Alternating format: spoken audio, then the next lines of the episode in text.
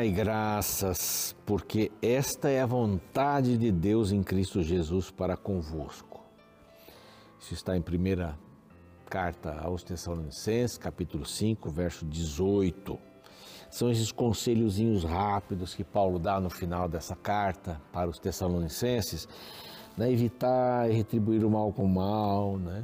antes o bem, regozijai-vos sempre, orai sem cessar. E agora, em tudo, em tudo,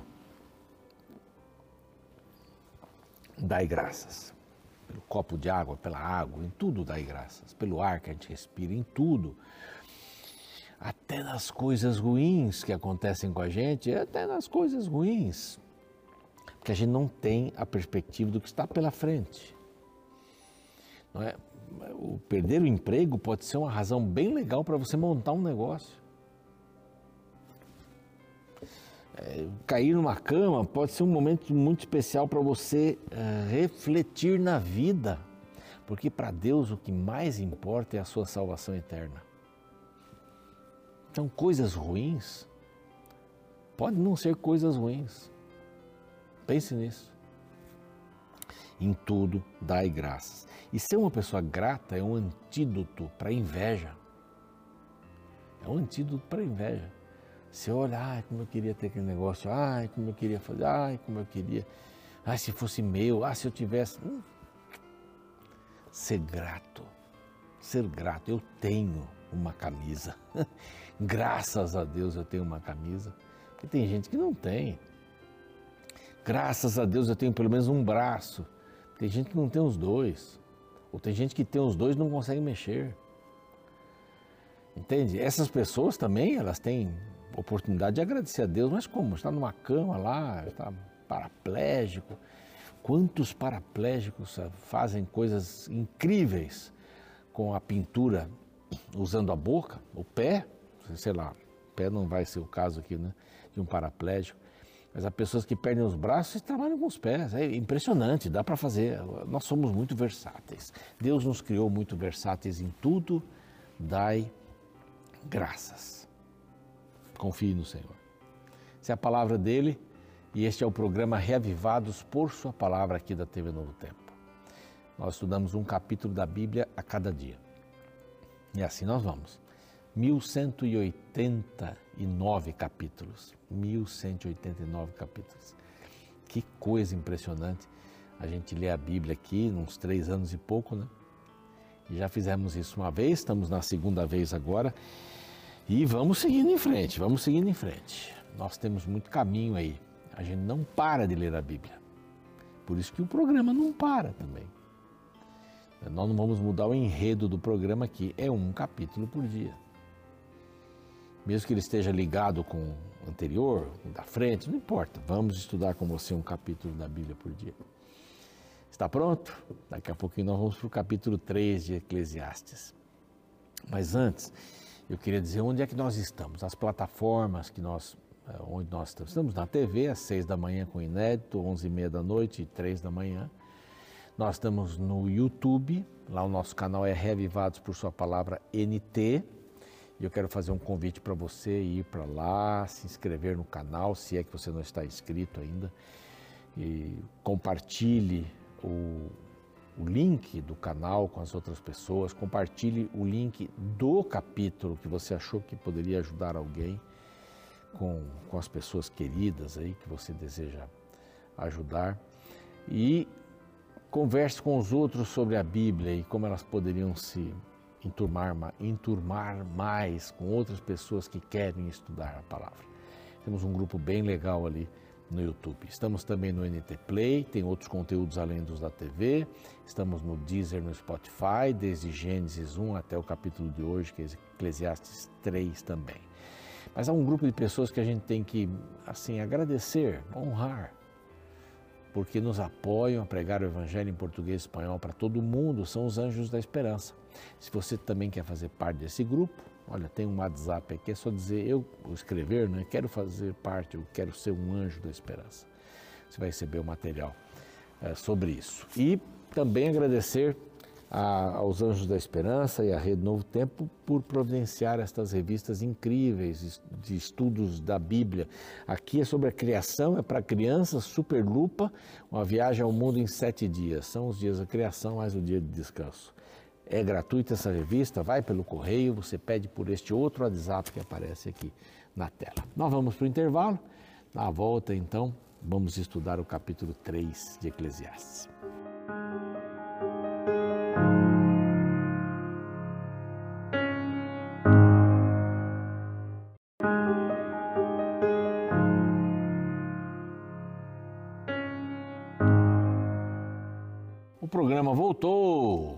Na, na TV a gente tem esse intervalo com indicações de programas da própria TV Novo Tempo. E no YouTube não temos, é bem rapidinho, né? Então a gente já está de volta aqui para aqueles que estão no YouTube. E vamos para o capítulo 3. Vamos para o capítulo 3. É, vimos, só para a gente dar assim, um, um panorama geral, né? Estamos começando o livro aí, são 12 capítulos apenas, mas é importante a gente sempre frisar isso para quem está começando aí agora. A mensagem do livro é abandonem as futilidades do pecado e do mundo é? e deposite a sua fé em Deus. Salomão, o velho Salomão aqui, que fala de assuntos inclusive bem atuais, mas o velho Salomão ele está dizendo assim: tudo é vaidade. Tem esse verso inicial aqui, né? Vaidade de vaidades, o pregador, vaidade de vaidades, tudo é vaidade, tudo é fútil, tudo é bola de sabão. Puf, não é nada. Não é, tem aparência, mas não é nada. Absolutamente nada. Nada muda, nada é novo. É, tudo se repete, nada é compreensível. Então, aí está o Salomão velho dizendo: Eu fiz muita coisa errada, eu corri atrás daquilo que não me alimentava espiritualmente, eu adorei outros deuses, eu casei com muitas mulheres sem afeto, eu, meus olhos nunca viram alguma coisa negada, meu coração nunca teve negado uma alegria, eu fiz de tudo, fiz de tudo, eu conhecia tudo, pessoas tinham que ficar correndo atrás de mim porque eu sabia de tudo. Mas tudo isso é vaidade. Tudo que passa debaixo do sol é como correr atrás do vento. Você não pega o vento. Você não estoca o vento. Você não guarda o vento. Não pega o vento. É assim. A vida daquele que vive só debaixo do sol, que não tem a ligação com o eterno, com o divino, então é mais ou menos nessa ideia. Ele disse: Eu tive posses, eu tive tudo, eu fiz isso, comprei um monte de coisa. É. E eu trabalhei com a sabedoria, mas eu conhecia a tolice, a futilidade e a sabedoria é maior do que tudo. E no final ele diz assim: Olha, é trabalhar para os outros desfrutarem, isso também é bobagem. Eu tenho que desfrutar e Deus quer que eu desfrute. Verso 24 do capítulo 2. Nada melhor para o homem que comer, beber, fazer da sua própria alma, o, o, que a sua própria alma goze o bem do seu trabalho. Mas se você fazer para os outros só, desfrutarem quando você morrer, viva, viva com Deus. E Deus dá sabedoria, diz aqui no finalzinho. E agora é um, é um capítulo bem, bem interessante, porque ele diz assim: tem tempo para tudo. Não pense você que a vida não é regrada liberdade sempre envolve uma corda no pescoço. Se você só vai definir o tamanho dessa corda. Ah, eu sou livre para beber, para usar drogas ilícitas e tá. Sou livre. É livre? A corda tem um tamanho. Isso não é livre, não. Não é livre. Tem limites. Tudo tem limite. Aqui nessa terra, tem nada ilimitado. Nada. Nada. Aqui debaixo do sol, tudo é vaidade, tudo passa. Tem limite. Você vai ficar velho. Você vai perder algumas forças. Você vai ficar decrépito. Você pode ser muito saudável, mas não é mais a mesma coisa, é o caso da vida. É assim, é o limite. E chega um dia que você descansa. Dorme o sono da morte, como diz a Bíblia, e espera a ressurreição. A primeira ou a segunda, né? Tomara que seja a primeira, eu quero a primeira. A volta de Jesus. Aí, então ele vai dizer assim: o tempo, tempo. Tudo tem seu tempo determinado. Isso não quer dizer que Deus determina a nossa vida. Não, não é esse sentido. Mas tudo tem um tempo determinado. O dia, a noite, tem um tempo determinado.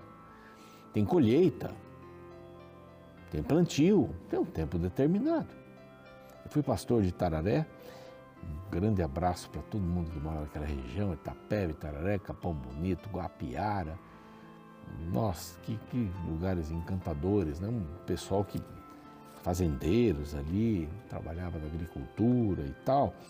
Tinha época que eles ficavam dizendo assim: puxa, não está chovendo. Não vai, não vai, a semente não vai brotar. Na colheita, a preocupação, epa, está chovendo. Vai estragar a colheita.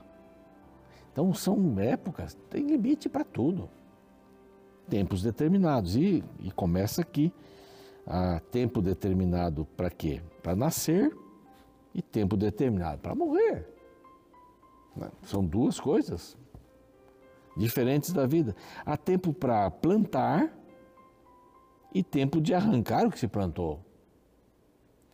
Então aqui tem várias considerações, né? São as estações, tempo de plantar e tal, de arrancar o que se plantou, a colheita pode ser aqui um dos.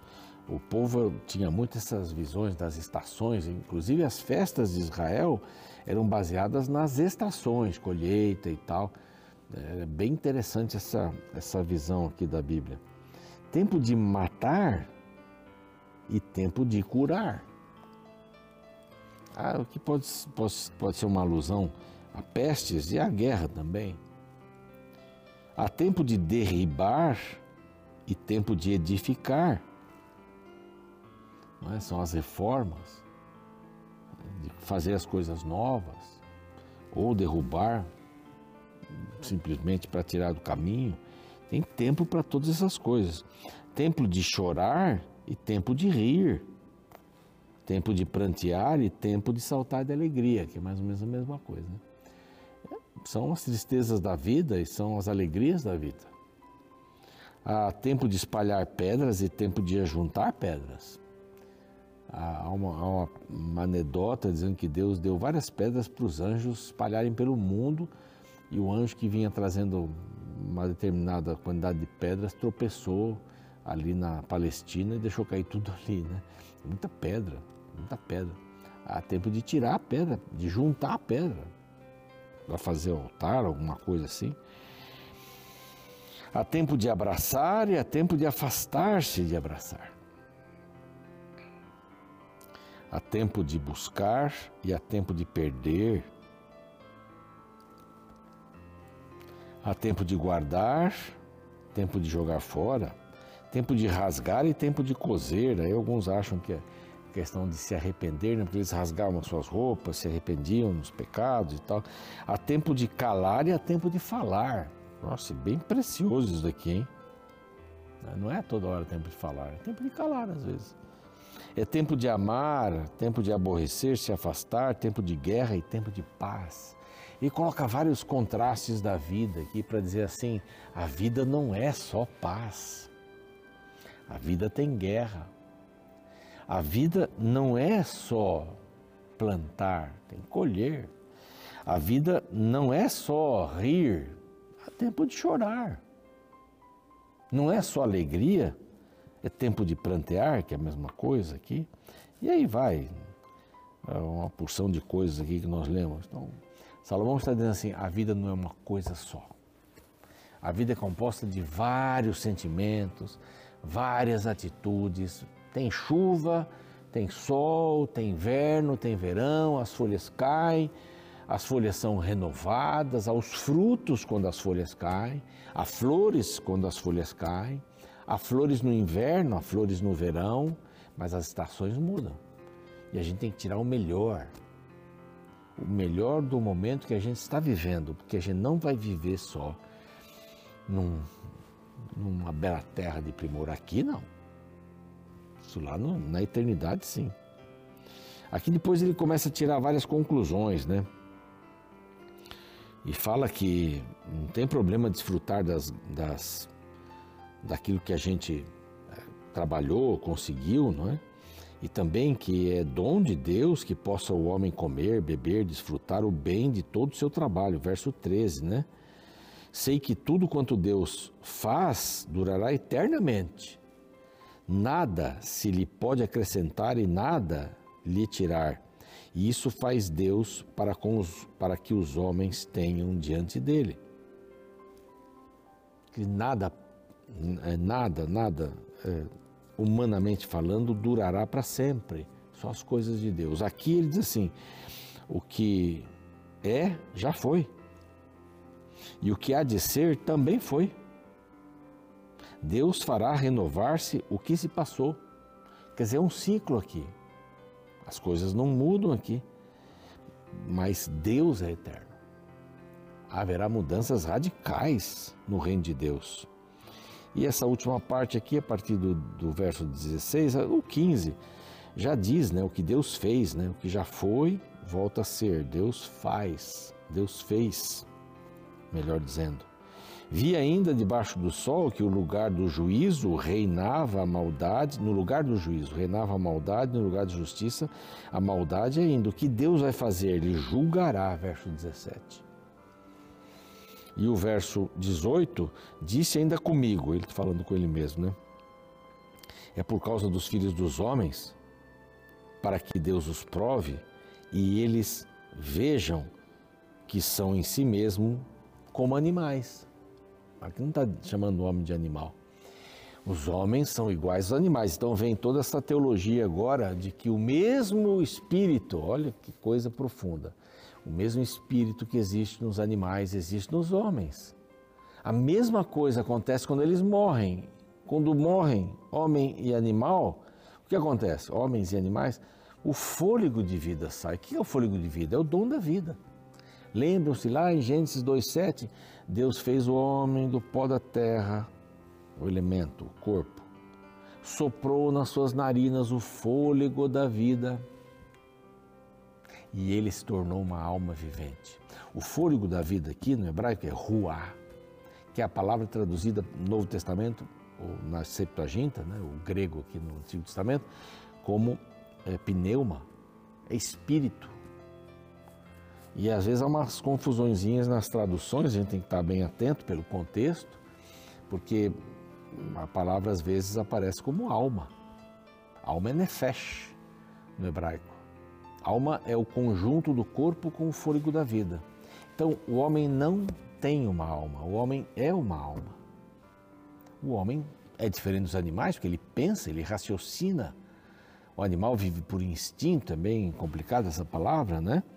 Mas aqui diz aqui que o mesmo que acontece com os homens, verso 19, os filhos dos homens sucede aos animais. O mesmo lhes sucede, como morre um, assim morre o outro. Todos têm o mesmo fôlego de vida, ruá. E nenhuma vantagem tem o homem sobre os animais, porque tudo é vaidade. Morre também, passa o seu ciclo. Está falando sobre o que esse capítulo? O tempo. Tempo de nascer, tempo de morrer. Não tem uma vantagem todos dependemos do fôlego da vida. Você tem um animal, tira o coração dele, acabou. Tem um animal, tira o sangue dele, ele morre. Não é? Não tem, não tem diferença. Todos vão para o mesmo lugar, todos procedem do pó e vão para o pó. Quando a Bíblia fala aqui que vão para o mesmo lugar, não tem céu, inferno, limbo. Não tem. Aqui diz que a gente vai para o mesmo lugar. Que mesmo lugar? Pó. E o fôlego de vida volta para Deus.